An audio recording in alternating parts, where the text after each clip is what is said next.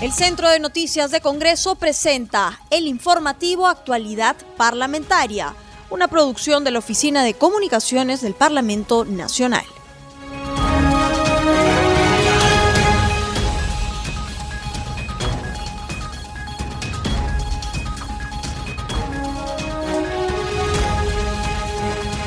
¿Cómo están amigos? Bienvenidos al programa Actualidad Parlamentaria, una producción de CNC Radio del Congreso.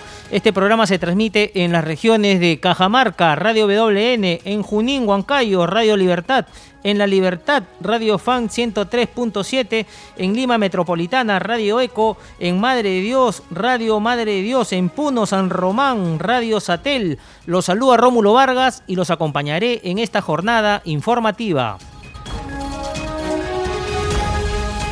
Estamos en la línea telefónica con el congresista Jorge Pérez, vicepresidente de la Comisión de Salud e integrante de la Comisión Especial COVID-19. Congresista, ayer hemos llegado a la cifra del pico más alto de la COVID-19 y el 40% se ha contagiado de la variante brasileña. Congresista, ¿cómo debería actuar en estos casos ya el gobierno? Encantado, yo creo que acá la situación es clara este coronavirus llegó a quedarse y lo que estamos viendo ahora es la apertura a nuevos virus, prácticamente hablando en términos coloquiales, ¿de acuerdo? Porque estas variantes son Made in Sudamérica. Por lo tanto, no me garantiza a mí que las vacunas hechas por Europa, Estados Unidos y Asia estén directamente relacionadas a la eficacia de las variantes que estamos viendo a nivel mundial.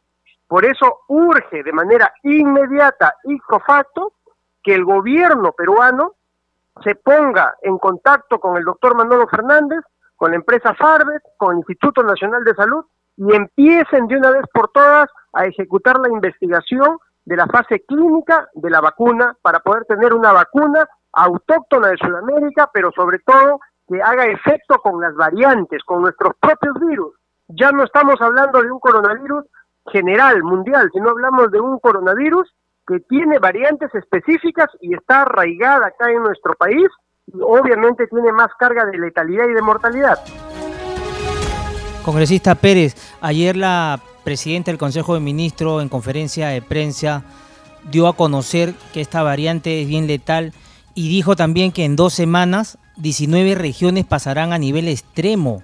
O sea, ya estamos colapsando ya nuestra salud en el tema de infraestructura también, no hay camas UCI, el tema del oxígeno. ¿Cómo debería de actuar el gobierno con sus autoridades de salud al interior del país, congresista? Rómulo, el problema lo sabemos. El tema es la solución que proponga en este momento el gobierno central. Personalmente, como congresista Jorge Pérez, médico de profesión y químico farmacéutico, envié documentos reiterados al Ministerio de Salud para que podamos hacer un trabajo articulado. ¿Por qué? Yo quiero que toda la gente que nos, que nos escuche entienda de qué se trata epidemiológicamente contrarrestar a esta epidemia. Esta pandemia o esta epidemia que tenemos mundialmente hablando es como un huaico, se nos viene un huaico. Y ese huaico, obviamente, si tú solamente crees que poniendo una pared vas a detener el huaico, obviamente ese huaico va a sobrepasar la pared. Y eso es lo que estamos viendo estamos viendo la perspectiva hospitalaria, que ni siquiera lo hemos completado. O sea, esa pared que yo te decía que sirve para contrarrestar el huaico, ni siquiera lo hemos terminado, ni siquiera está bien hecha esa pared. Entonces, el componente que tiene que ver específicamente con la parte hospitalaria está desguarnecida. Han mandado a su casa a médicos, han mandado a su casa a enfermeras, han mandado a su casa tecnólogos, biólogos, porque supuestamente ya terminó el ya, ya, ya, terminó la pandemia o ya comenzamos a, vacunar y por lo tanto ya se disminuye. Nos hemos relajado en este en este componente de la pared hospitalaria, a eso que me refiero eh, eh, de, una manera figurativa. Entonces, para poder disminuir esa acción letal de este huaico o de esta pandemia, que lo estoy hablando de una manera figurativa, lo, lo reitero, es necesario hacer varias, varias paredes, varios sitios de contingencia. Y esa primera contingencia, Rómulo, tiene que ir de la mano con las brigadas de atención domiciliaria, porque los médicos, las enfermeras están capacitados para atender a los pacientes, hacer diagnóstico inmediato en sus propios domicilios. Para eso necesitas una red de atención domiciliaria que, se, que eso se hizo en el año pasado, pero ahora prácticamente está, está, está olvidado. El, primer contacto del paciente con el sistema de salud, no solo con el médico, sino con el sistema de salud, tiene que ser el teléfono, el call center.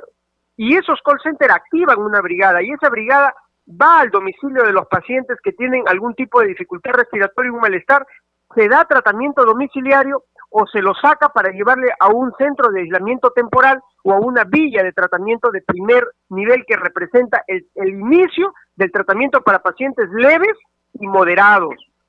Pero ¿qué estamos sabiendo ahorita en este momento, Rómulo? Que los pacientes están desguarnecidos en sus casas, ellos tienen que vérselas de buscar un médico, ellos tienen que buscar su propio oxígeno, ellos tienen que buscar su tratamiento y obviamente al no tener un tratamiento adecuado, porque no todos llegan a la mano de un médico o un profesional entendido en la materia, se complican y esos pacientes leves pasan directamente a severos. Y por eso es que cuando llega a un hospital, obviamente, que entran con un PAFI ya este, con, una, una disminución bastante agresiva de la función pulmonar, obviamente ya no hay posibilidad de ponerle simplemente una máscara de reservorio, sino una intubación. Y así es como ahora tenemos una cola inmensa de pacientes que están requiriendo camas UCI, cuando sabemos que las camas UCI, más del 50% van a fallecer. Entonces, esa es la esencia de la mortalidad y tasa de letalidad que tiene el Perú. ¿Por qué? Porque de la mano de las políticas públicas en este problema de la pandemia no están los verdaderos generales entendidos en esta guerra con el coronavirus, que son los epidemiólogos. Hay un montón de personas hablando de salud, políticos hablando de vacunas, hablando de mil cosas, empresarios, pero los especialistas, que son los que en este momento tienen que liderar el problema, no están, porque no están convocados, a ellos los han relegado, los han mandado a, a, otros lugares y no toman las decisiones. Este es el momento que el señor Sagasti hable con el ministro de Salud y convoque a todos los epidemiólogos y empecemos a hacer la estructura y el trabajo para contrarrestar la letalidad que se va a venir en este momento, Rómulo, porque realmente este coronavirus que estamos viendo ahorita, estas variantes, están matando incluso pacientes que estuvieron anteriormente contaminados. Por lo tanto, los anticuerpos neutralizantes que fueron desarrollados por el anterior virus, al parecer, no están viendo resultados para poder contrarrestar la mortalidad por este nuevo, esta nueva variante brasileña. Y estoy seguro, y lo dejo en el tapete, con cargo a que el Instituto Nacional de Salud me desmienta, que nosotros en el Perú tenemos también una propia variante. Así es, congresista. Este virus es bien letal y aparte viene mutando, ¿no? Constantemente. Congresista, usted como especialista, médico en la materia, ¿cree usted que esta variante se prolongue su estadía en nuestro país, tal como lo indican muchas personas entendidas? Es, eso es inevitable. El virus es un virus perfecto, es un virus de fácil contagio, fácil infección, eh, eh, eh, está en el ambiente, rápidamente puedes contaminarte de una persona hacia la otra. O sea, el, el, poder del virus de contaminación es bastante alto, Rómulo.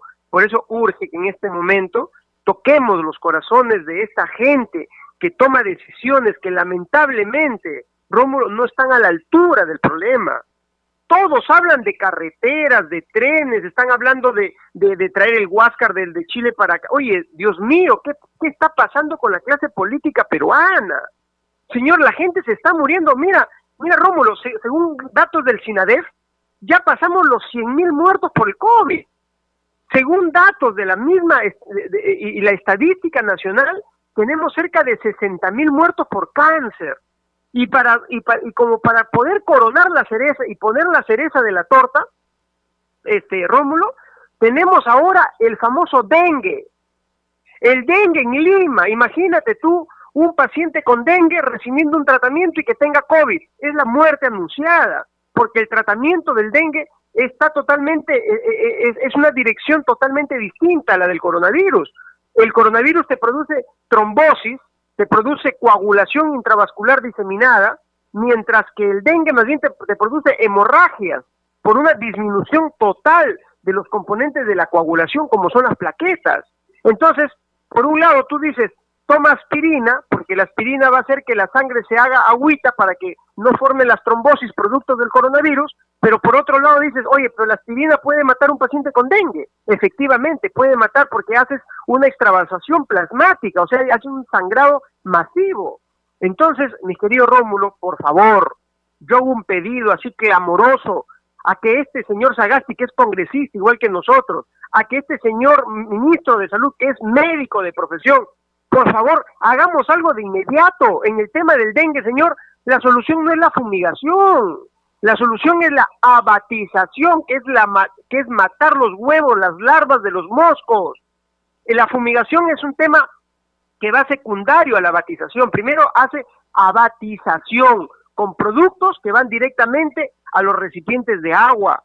Y estos productos químicos que son inocuos para la salud se ponen en unos gramos específicos para poder eh, eh, disminuir el, el y, disminuir drásticamente el, crecimiento de la Aedes aegypti, que es el vector que transmite este virus, no solamente del, eh, el virus del dengue, también transmite el virus de la chikungunya, también transmite el, el, problema de la, de la fiebre amarilla. Entonces, si te das cuenta, este Aedes aegypti y sobre todo este, este mosquito hembra, tiene un ciclo de vida que tiene unos huevitos, esos huevitos necesitan agua para eclosionar y de ahí forma la pupa y después ya comienza, la pupa y después viene el, la parte de la adulta mayor, la parte este, donde ya comienza a inocular o, o transportar el virus del dengue. Entonces, definitivamente, a ese nivel tenemos que hacer una abatización. ¿Qué es la abatización?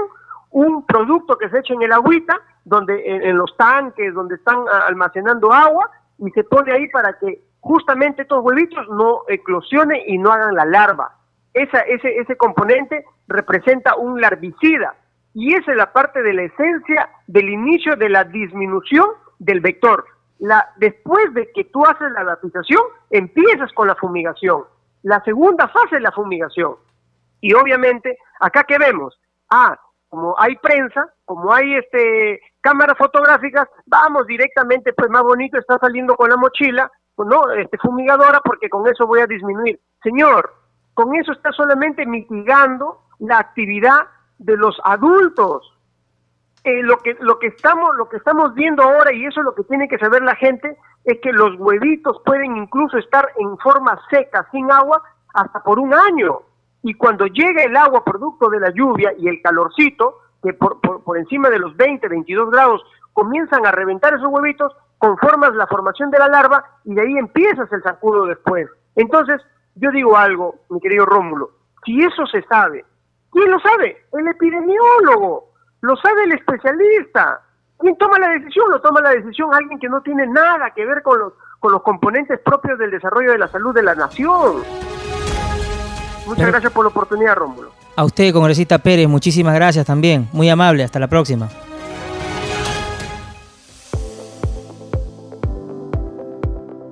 Ahora damos pase a nuestro segmento Congreso en Redes. En la línea telefónica estamos en comunicación con nuestra colega de la multiplataforma del Centro de Noticias del Congreso, Estefanía Osorio, para que nos brinde las actividades de los congresistas en las redes sociales. Adelante, Estefanía, te escuchamos. Gracias Rómulo por el pase, un saludo especial a todos los oyentes de CNC Radio del Congreso y a las regiones de todo el país que nos sintonizan a esta hora. Vamos a empezar con las publicaciones de los congresistas en las redes sociales. La congresista Mirta Vázquez Chuquilín en su cuenta de Twitter destaca que hace un año recibió la confianza de los cajamarquinos y cajamarquinas para ser su representante en el Parlamento y en noviembre pasado asumió la presidencia del Legislativo. En sus redes sociales da a conocer su rendición de cuentas de sus actividades de fiscalización y los proyectos de ley que ha impulsado. Continuamos con Congreso en redes. En Twitter, el legislador Luis Roel Alba, segundo vicepresidente del Congreso, plantea que la comisión que investiga el vacuna gay solicite ampliar sus facultades para incluir los casos detectados en los gobiernos regionales de Ucayali y Amazonas. Seguimos con más información de las redes sociales. En Twitter, la congresista Carmen Núñez del FREPAP hace una reflexión al conmemorarse hoy el Día Mundial del Clima Señala que hay que concientizar sobre el impacto que tienen las acciones del ser humano en la variación climática, así como sensibilizar a las personas en el mundo sobre la importancia e influencia del clima en nuestra vida. En Twitter, la legisladora Liliana Pinedo de Fuerza Popular extiende un saludo fraternal a toda la población del distrito de Madeán, provincia de Yauyos, al conmemorarse hoy su 56 aniversario de creación política.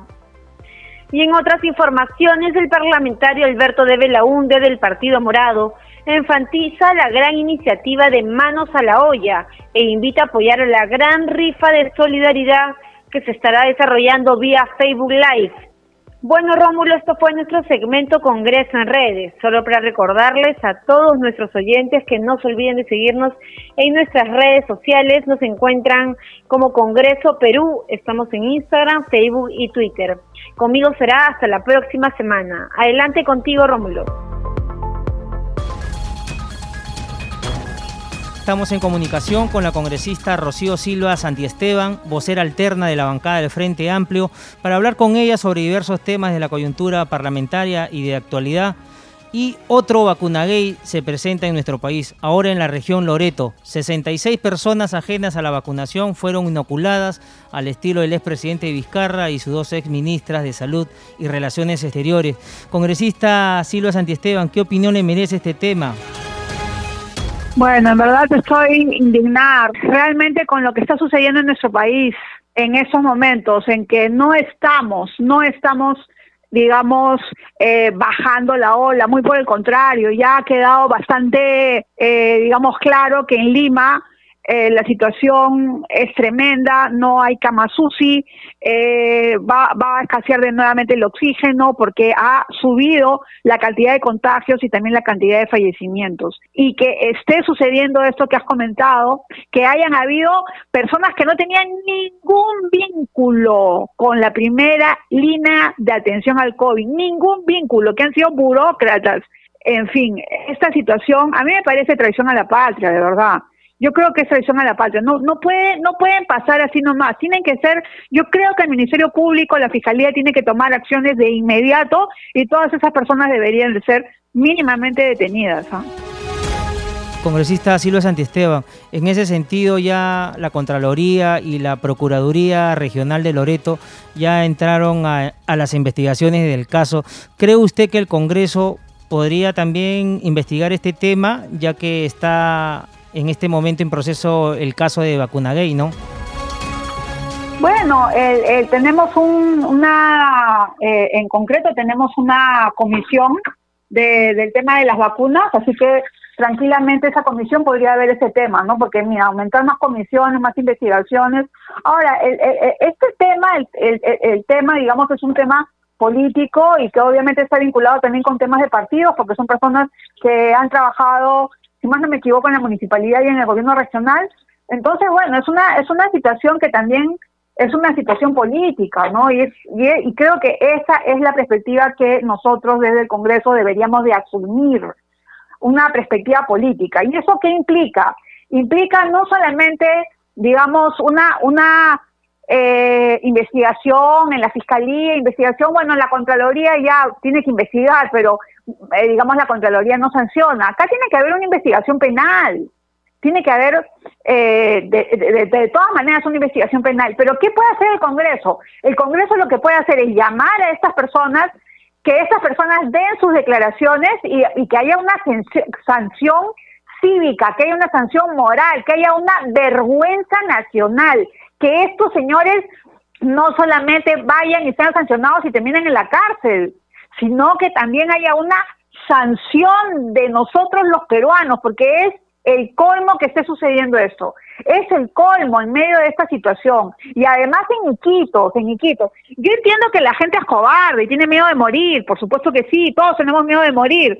Pero si tú eres funcionario público, no puedes después saltarte la cola. Saltarse la cola tiene que ser sancionado de manera ejemplar para que nadie más lo vuelva a hacer congresista Silva Santiesteban, y en todo caso debería de haber una comisión especial que se encargue de este proceso de vacunación, alguna institución en especial? Bueno, pero es que el MINSA es el, el, que debe de encargarse porque es, son los que tienen la expertise en ese tema. Y yo creo que, bueno, ahí la Contraloría también se tiene que poner las pilas, pero este tipo de situaciones van a suceder, Rómulo, van a suceder. ¿Por qué? Porque estamos hablando de millones de millones de vacunas. O sea, por ejemplo, a mí me indigna, ¿no? Es que, que estos sinvergüenzas, que estos cobardes se hayan vacunado. Yo tengo una madre de 97 años que está esperando su cola de la vacuna.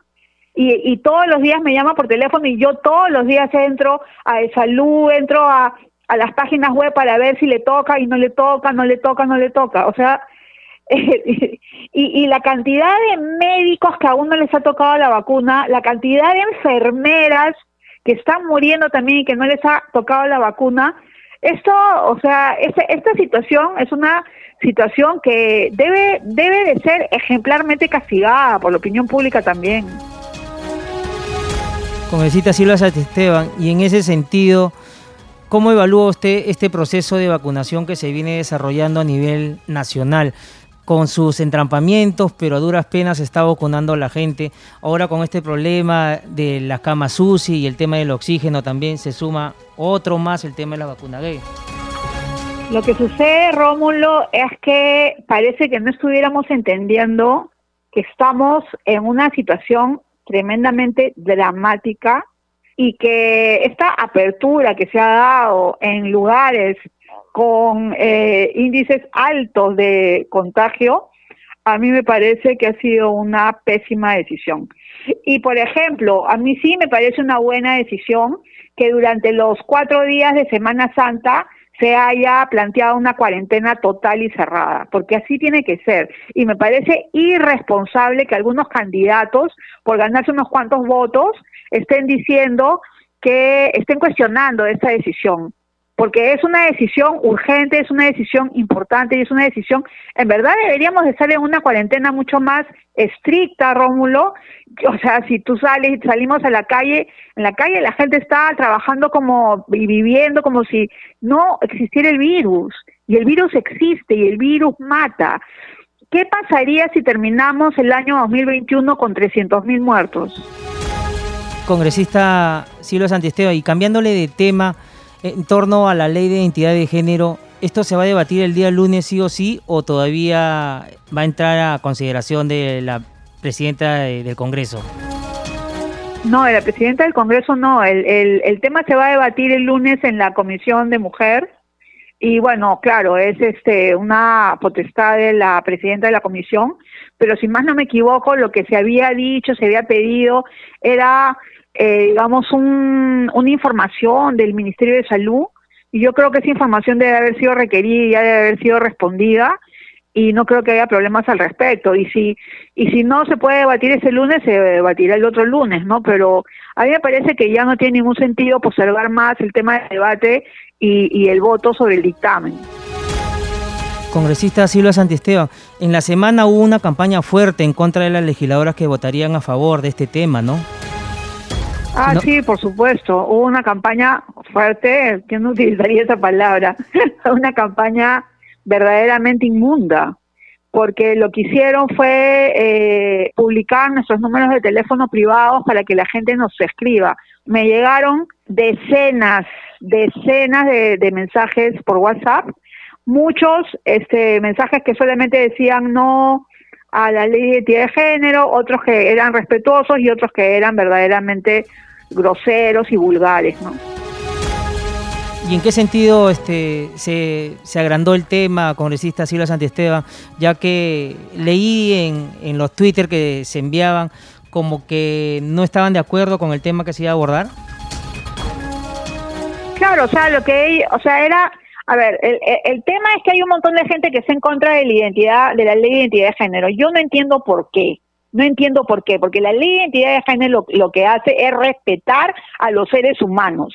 ¿Qué es lo que plantea la ley de identidad de género? Que una persona que es través, transexual, por ejemplo, una persona que nació con el nombre de Rómulo y ahora quiere llamarse Vanessa, bueno, entonces cambie su DNI con el nombre de Vanessa y también sexo femenino. Y, eh, y eso es para qué? Es para eh, evitar la discriminación, porque hay discriminación por razón de la identidad de género, hay, hay eh, exclusión por razón de identidad de género. Y eso, mire, le puedo poner un ejemplo concreto, en las, en lo que es ejemplos que yo conozco de la universidad. En la universidad, las, por ejemplo, mujeres trans, cuando llevan un curso se matriculan, se matriculan con su nombre de nacimiento. Y hay muchos profesores que son crueles y llaman con el nombre de nacimiento a las mujeres trans una, dos, tres veces. Y, y, y ellas pueden decirle, por favor, me puede llamar Vanessa, por ejemplo, y siguen diciendo Rómulo, Rómulo, Rómulo. Y eso es humillante, es humillante. O sea, es, es, hacer escarnio público de la identidad de género de una persona. Y eso es lo que nosotros no podemos permitir, ¿no? Ya hay algunas universidades que han permitido que en las, eh, en las listas de alumnos se ponga el nombre de la identidad de género. Eso es algo muy positivo pero eso es lo que tenemos que lograr a nivel nacional. Ahora, estos grupos eh, ultraconservadores eh, lo que están diciendo es que esta ley de identidad de género es el comienzo, pero después vamos a dar leyes para homosexualidad, homosexualizar a la gente. Y eso es una reverenda, y lo digo con todas sus palabras, estupidez, porque las personas trans no son trans porque quieren, son trans porque ha, habido algo que ha funcionado de manera diferente en relación con el tema de su propia identidad. Y yo creo que lo que debemos de hacer todos y todas es reconocer que las mujeres trans son trans eh, no porque se les ha ocurrido cambiar, sino porque en, en, en, su interior ellos siempre se han percibido como mujeres, aun cuando hayan nacido como hombres, o al revés, mujeres, eh, eh, digamos, personas que han nacido como hombres y, y, y, perdón, como mujeres y se perciben como varones. Y yo creo que eso es lo que tenemos que, eh, digamos, aceptar. Lo otro, negarlo, decir que eso no existe, decir que son unos enfermos mentales, eso es cruel, es perverso, es terrible. Eso es no es amor, no es cristiano. Lo cristiano es aceptar al otro porque lo cristiano es amar al otro como venga el otro. Perfecto, congresista Silvia Santiesteban, una agenda bien recargada y vamos a ver su página web para tener opiniones también sobre los temas que, va a abordar y, también entender un poquito a, a, veces el tema congresal. La gente común y corriente no entiende y qué, mejor que usted no dé ahí una clase didáctica al aire, congresista Silvia Santiesteban. Muchísimas gracias por haber estado con nosotros en el programa. Eh, gracias, Rómulo. Sí, es cierto. Es que no muchas veces no se entiende, pero mira, Rómulo, verdaderamente ni yo entendía cuál era el detalle del trabajo congresal antes de ser congresista. Y creo que es bien importante difundir qué es lo que hacemos los congresistas, porque los congresistas legislamos, sí, pero también fiscalizamos y representamos, y eso es algo fundamental. Y, y, y las personas a veces no entienden y piensan que cuando llegan al Congreso que tienen que hacer muchas leyes. Yo, en verdad, estoy en contra de la producción de leyes de una manera así tan fácil. Yo creo que para hacer leyes tienen que ser pocas pero potentes, en lugar de estar haciendo leyes y leyes y leyes declarativas que en verdad no sirven para mucho. Muy amable, Conecita Santisteban. Muchísimas gracias por haber estado con nosotros. Ya no hay tiempo para más, no sin antes recordarles que nuestro programa se transmite en las regiones de Huánuco, Radio Chalon Plus, en Cusco, Radio Tahuantinsuyo, en Ica, Radio Star Plus 95.1, en Junín, Radio Libertad. Conmigo será hasta la próxima. El Centro de Noticias de Congreso presentó el informativo Actualidad Parlamentaria, una producción de la Oficina de Comunicaciones del Parlamento Nacional. Los invitamos a visitar nuestras redes sociales y sitio web www.congreso.gov.pe.